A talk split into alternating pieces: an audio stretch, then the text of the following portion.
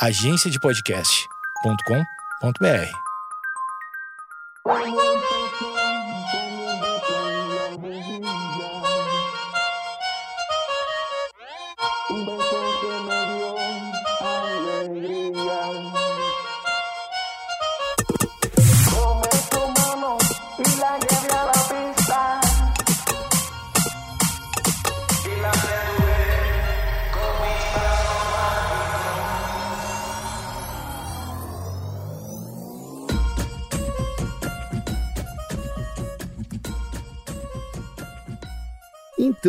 Então, então, então. É Natal. Bah, quantos episódios vai ter no Natal? Será se esse aqui é o episódio número de número 79? Então no Natal vai estar uma loucura isso aqui.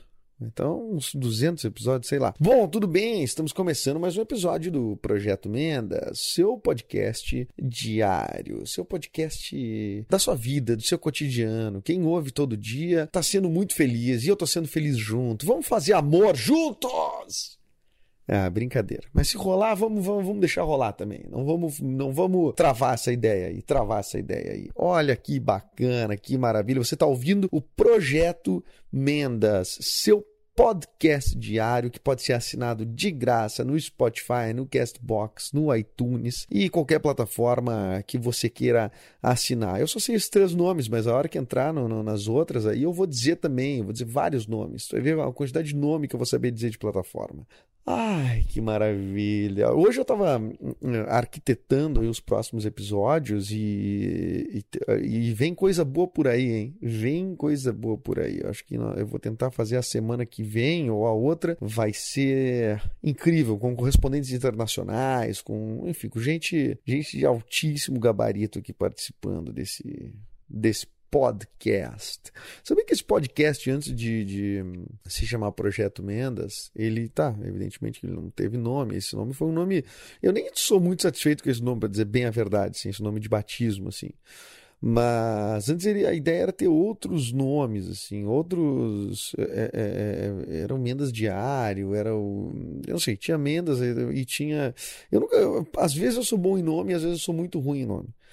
Tá, mas a maioria das vezes eu sou ruim em nome. Eu, go- eu geralmente acabo, sei lá, criando algum, algum conceito interessante sobre as coisas, porém, ser bom mesmo em, em criar nome, isso tem amigos meus que têm essa habilidade de forma incrível e eu não tenho. Porque a coisa mais difícil é tu batizar qualquer coisa, né? Tu dá um título pra um troço, tu... mas é treino também, né? Quer ver? Tem, quer ver um lance no jornalismo que eu acho que é incrivelmente difícil, é dar uma, fazer uma manchete. Eu nem sou jornalista, né? Mas fazer uma manchete bem feita, olha, requer uma, uma habilidade incrível. E eu, para batizar, acho que eu batizei bem o meu filho, no caso, né? O Benício.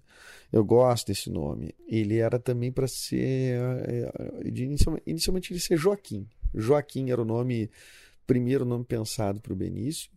E daí virou Benício, tu vê, né? Todos os nomes dos filhos do Luciano Huck. É, e se ele fosse uma menina, seria Olivia. Olivia, era Olivia, que era o nome que tinha sido pensado, né? E aí acontece aquelas coisas de influência da, da mídia, assim, né? Na época se ventilava a possibilidade do Joaquim Barbosa, que era ministro do STF na época do mensalão, enfim, dele ser candidato à presidência, se ventilava essa poss- possibilidade muito de longe, né? E como eu não, não conhecia, como não conheço até agora, as reais intenções, assim, a, do, do- do Joaquim Barbosa, e não boto a mão no fogo por ninguém que, que esteja, enfim, que, que vá para, que esteja na política, assim, né? É difícil botar a mão no fogo por, por alguém, assim, pelo que ela promete tudo mais, ainda mais se tu não conhece ela, tá? Tá, tem pessoas que eu conheço que eu, que eu confio bastante, mas botar a mão no fogo é outra história, né? Aliás, isso é um termo muito bom, né? Botar a mão no fogo, né? Não é a coisa mais doída de todas. Eu botei a mão no fogo, tipo, ontem, assim, pra tentar tirar um salsichão que eu deixei cair dentro da churrasqueira. Não é a coisa mais doída do mundo, né? Mas tá, é, é uma expressão que existe aí e eu não colocaria a mão no fogo por muita gente. Tá, alguns até botaria, assim, só o dedinho, mas não deixaria a mão ali co- cozinhar e tal. Então, como se ventilava essa possi possibilidade de Joaquim Barbosa ser candidato à presidência, e eu detesto essa coisa do herói da nação, ou paladino da justiça, ou não sei o quê, cara, isso, isso para mim vale pro Sérgio Moro, vale pro, pro Lula também, eh, guardadas as, né, guardados os posicionamentos, né, me vocês sabem muito bem com qual que eu me identifico, que é o Lula, né, muito mais do que o, do que o Sérgio Moro, mas isso não é uma questão até porque eu não sou petista, não é uma, eu tô só falando qual que tem mais aderência com o meu pensamento para não parecer que também eu sou um cara que não tem pensamento político e eu tenho posição política, né? Enfim, eu, eu, eu, iria mais para este lado. Eu não gosto do cara do paladino justiceiro, assim. Eu tenho meio, não sei, tem um pouco de, de, de, tem uma frase que eu não sei de quem que é, que é algo do tipo quando me livrarem da tirania dos injustos, quero ver quem vai me livrar da tirania dos justos. E eu acho essa frase muito muito real, assim, muito aterrador, assim, também me dá um, me dá medo, assim. Bom, a, aí o Joaquim Barbosa, que, enfim, não, no fim não se concretizou a ideia dele ser candidato à presidência da República, coisa do tipo. Mas eu não queria que meu filho tivesse um nome que depois pudesse ser associado. Então acho que o que quem nasceu em 2018, um menino chamado Jair. Se o cara não prestou atenção, pode ser, pode ser uma homenagem pro vô dele, tá? Mas naturalmente ele vai estar atrelado a, a, de alguma forma ao, ao, Jair Bolsonaro, porque dois, primeiro que em 2019 não nasce nenhum Jair, que já nasce com 60 anos. Né? Segundo lugar, que foi bem o ano que o cara ganhou as eleições. Então, vai me dizer que você, você é ingênuo nesse ponto. Né? Que nem Ronaldo nascido nos anos 90. Ronaldo nos anos 90. Não, não tem nada a ver? Claro que tem a ver. Claro que tem a ver. E se não tem a ver, tu foi, tu foi meio, meio burro, meio alienado não sabia o que estava rolando nesse planeta. Né? Uma época o Ronaldo, inclusive, foi feito um levantamento, o rosto de Ronaldo, não sei se ele era. Ele foi tão explorado na mídia que ele era, tipo, tão conhecido quanto o, o, a imagem de Jesus. Né? A imagem disseminada de Jesus, claro, né? Aquela imagem de Jesus cabeludo, cabelos claros, olhos claros, bem branco, jura, né? Mas tá, já, é, esta imagem disseminada de Jesus aí que todo mundo sabe qual é, era uh, tão vista quanto a de Ronaldo, tão famosa quanto a de Ronaldo. Eu fiquei, pô, é impressionante, né? O que, que a mídia é capaz de fazer. E mudou o nome do meu filho por isso. E eu tô falando disso porque, sei lá, Semana dos Pais, né? Semana dos Pais é. é, é... Eu entrevistei meu pai ontem, meu pai anteontem. Claro que meu o meu papo com meu pai é basicamente sobre boteco, né? Sobre boteco. Tá, tudo bem. Tem um pouco de conteúdo nisso aí. Claro que tem. Houve podcast ontem, podcast de ontem, só sobre a defesa da botecagem, só sobre o hábito da botecagem e tudo mais. E então eu vi que eu estou fazendo meio que uma semana de, de, de, Semana dos pais, né? Já que vai ter Dia dos Pais agora domingo. Liguei um pouco pro meu filho. E aí ele tem quatro anos, né? E ele disse: Ah, pai, eu fui na, na escola domingo é dia do. É é? Ah, domingo é dia dos pais. E aí eu. E aí eu fiz uma surpresa. Eu fiz uma caixinha com não sei. Ele contou toda a surpresa. ah, eu achei maravilhoso isso. Achei maravilhoso isso. Aliás, ele, ele também perguntou esses dias ao entrar numa igreja, ele estava com a mãe dele, ele entrou na igreja lá em Gramado, e tava tendo uma missa, tá? Foram visitar para conhecer a igreja e tal. Ele entrou e aí tinha a missa rolando e tava lá, né? É, cruz lá com Jesus e tal. E ele perguntou, mãe, quem é aquele cara ali? aquele cara preso ali. Ele falou, quem é aquele cara preso ali? E eu pensei, caramba, como é que eu vou explicar do zero, do zero, que os seres humanos meio que tipo fizeram isso com quem eles consideram seu salvador, saca? Eu, eu acho que é muito cedo para explicar. É muito cedo para explicar. Mas é interessante, né? É interessante que se tu pensar que um ser humano que parte do zero né, na questão de conhecimento, que ele não sabe da, da é, do que, que se trata aquilo, ele. É, eu imagino que não seja nem, nem compreensível direito, né? Que alguém justifique dessa forma dessa forma, né? Tipo, não, ele. Então, por que, que ele tá preso ali? Ah, por quê? Porque ele era um cara que, enfim, eles ajudava todo mundo, ele fazia milagres, né, em prol das pessoas, não sacaneava ninguém, ele fazia grandes ensinamentos, ele era um cara seguido, ele era um cara. tá, e aí prenderam porque não, então deixa eu continuar. E aí ele também fazia coisas maravilhosas, o povo dava palavras de esperança, ele é um, um cara bem quisto, tá, tá mas peraí, e, então por que que ele tá pregado ali? Ah, então até tu explicar é, é, é para alguém que nunca de que não tem um conhecimento sobre alguma narrativa e, e, e tu explicar, por exemplo, essa da, da, da de por que, que pregaram Jesus na cruz e tal, é, ela não tem uma justificativa, né? Mas o ser humano há dois mil e tantos anos segue dando alguma justificativa para isso. Né? Que é para nos salvar dos pecados, não sei o quê. Mas meio que o cara não precisava, né? O cara podia ter. Não, seria melhor para o planeta se ele continuasse vivo mais um tempo, assim, tipo, dando ensinamentos e tal. Não ia nos salvar mais, mais da ignorância, mais da... Enfim, o cara parecia ser uma luz, assim, na, na, na Terra, na humanidade. É, não, né, nem sempre o mundo é justo, nem para Jesus foi, né? Mas enfim, eu achei interessante o questionamento do meu filho e fico pensando quais são os questionamentos que ele vai ter lá na frente, assim, que eu vou que eu vou ter que me deparar, assim, e tentar explicar as coisas. Eu não sei se o questionamento do, da vida sexual, quem sabe, né? Eu, na verdade, esse até para mim não é, não, não é tão. Não é um tabu, assim. Não é um tabu.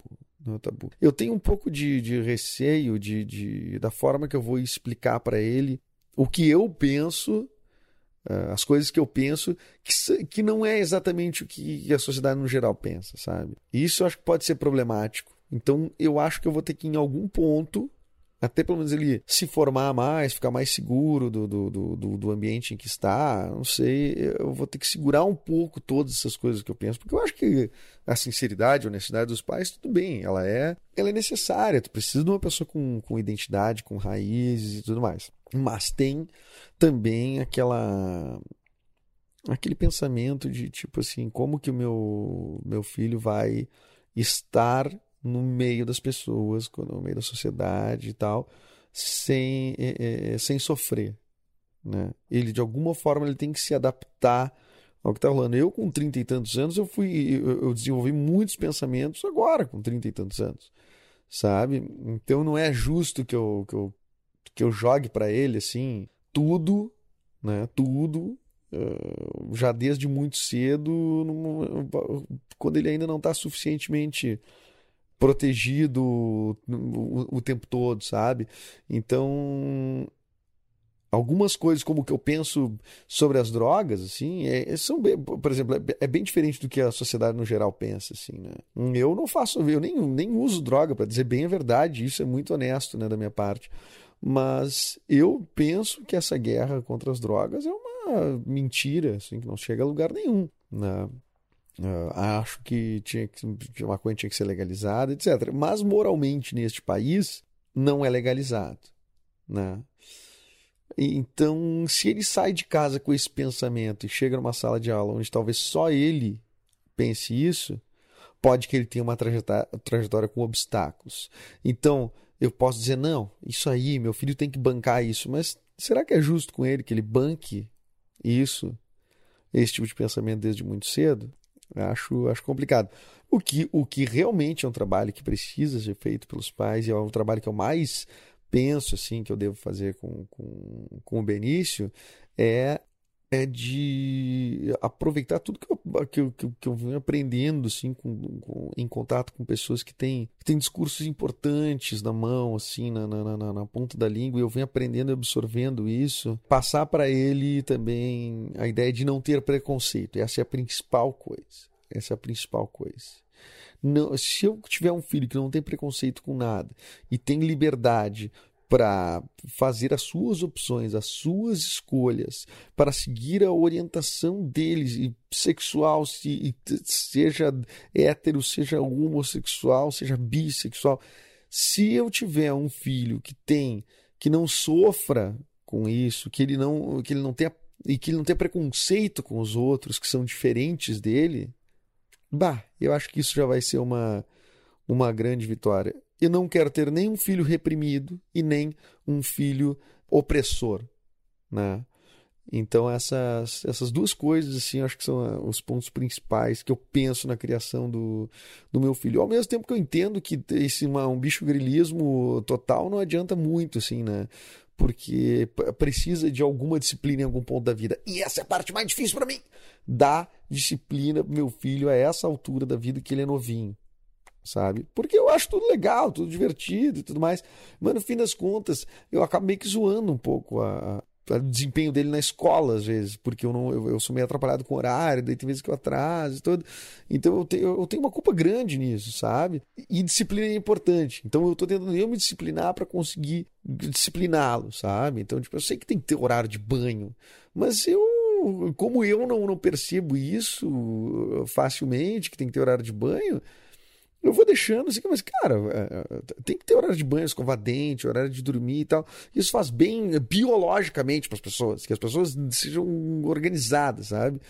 Então, não quero que meu filho cresça com, com crise de ansiedade, porque ele não está estressado, com, com tá sempre num fuso horário diferente e, e pirando o cabeção. Então, essa, acho que essas coisas são, são, são pontos importantes que eu gostaria de, de, de visualizar lá na frente, assim, sabe? Meu filho, um filho disciplinado para conseguir chegar nos seus objetivos, porém um filho aberto às diferenças, ao entendimento das pessoas, porque essa é uma grande habilidade social. Ter uma grande habilidade social é uma é uma, é uma coisa que tipo eu, eu considero que eu tenho assim algum, algum tipo de habilidade social que em algum ponto eu acho que ele seria legal ele ter também.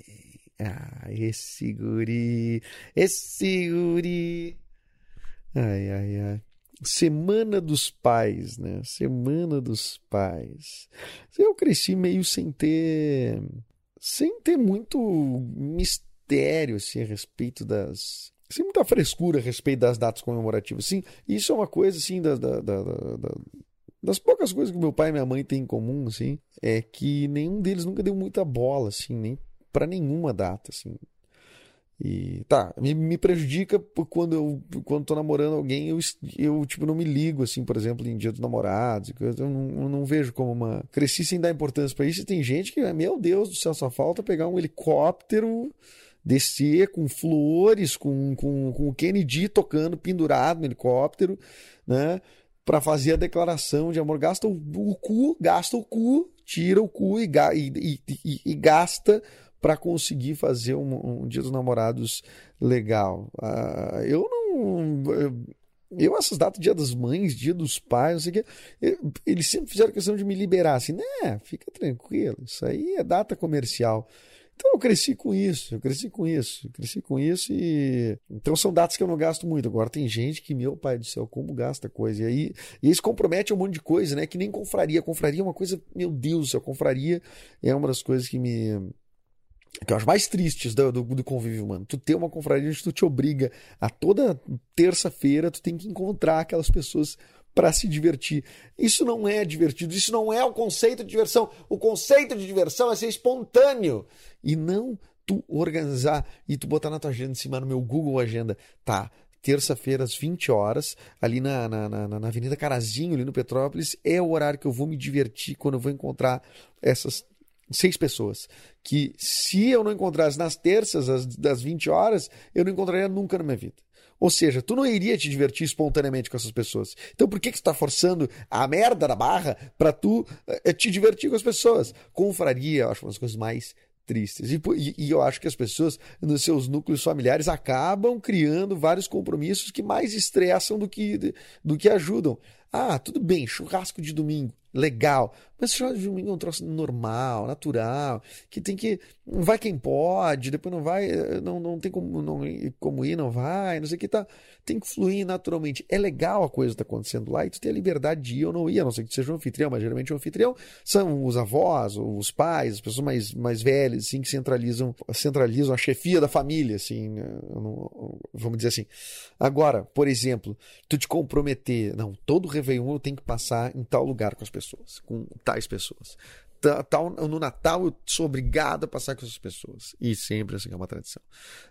E aí tu vai crescendo, e aí tu vai vendo que vai pintando uns outros lances. Pintou uma casa lá em Santa Catarina, que tu vai ficar numa chinelagem braba com 15 pessoas, mas vai ser divertido pra caramba, bebendo pra caralho. E aí todo mundo solteiro e loucurado, loucurado, loucurado. Tu diz, pá, eu tenho esse compromisso familiar que não vou poder ir, porque Deus livre. E daí se tu não vai, daí vira uma treta na família, porque é, pessoas, ai meu Deus do céu, mas isso é um compromisso, isso a família tem que estar junto. Eu escuto as pessoas falando assim, não, mas a família tem que estar junto. Geralmente quem propõe que a família tem que estar junto é a pessoa que não quer ir a lugar nenhum, é, é mais conveniente para ela do que para outra. Então deixe as pessoas desgarrarem quando elas querem desgarrar e voltar quando querem voltar. Parem de ser assim. Se para você serve e para o outro não serve, não incomode, não incomode, tá? Ai, tradições. Eu não sei se sou a favor ou contra tradições. Tem tradições que eu acho legais, tradições que eu não acho. Mas essa, assim, da, essa coisa de confraria, assim, né, de obrigatoriedade nos eventos e coisa, eu vou, vou libertar meu filho disso, não vou, não, não vou amarrá-lo nessa, nesse tipo de coisa. Se ele não tiver afim de, de não vai. Porque às vezes, cara, tem parente que não gosta, tem gente na confraria que não gosta, e é bem isso aí. E a vida é isso aí, tu não é obrigado a gostar de ninguém, não é obrigado a, a, a passar tempo te desgastando com pessoas que tu, tu acha que não vale a pena, que tu não vai aprender nada. Use seu tempo para aprender coisa, para evoluir. Essa é a grande mensagem que eu tenho para você. Ai, ai, tá bom. Foi lindo esse episódio com vocês. Tá bom, até mais. Siga aí esse, esse podcast, assine no Spotify, no Castbox ou no iTunes. Eu sou Eduardo Mendonça, arroba Edu Mendes em qualquer rede social. Obrigado e um beijo.